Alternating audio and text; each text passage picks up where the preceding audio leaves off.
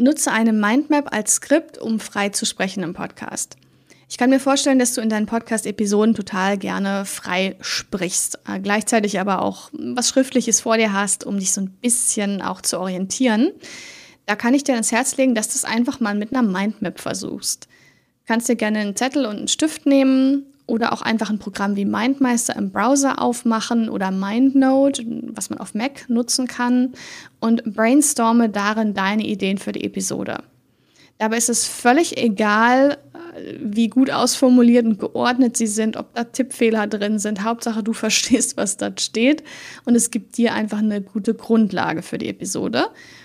Dann ist es wichtig, dass du die Punkte miteinander verbindest, die eben zueinander passen. Und während der Aufnahme hangelst du dich dann einfach von einem Gedanken zum nächsten. Du weißt immer ganz genau, wo du gerade bist im Skript, wie lange es noch bis zum nächsten Gedanken ist, bis zum Ende der Episode, weißt, was als nächstes kommt und kannst damit dann richtig gut freisprechen und bist auch noch flexibel. Ja?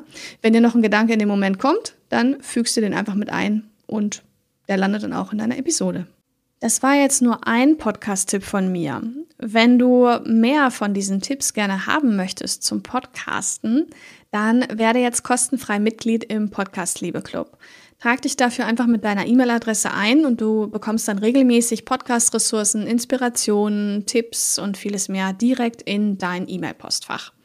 Den Link zum Podcast Liebe Club und auch aller erwähnten Ressourcen aus dieser Episode findest du ganz oben in den Show Notes.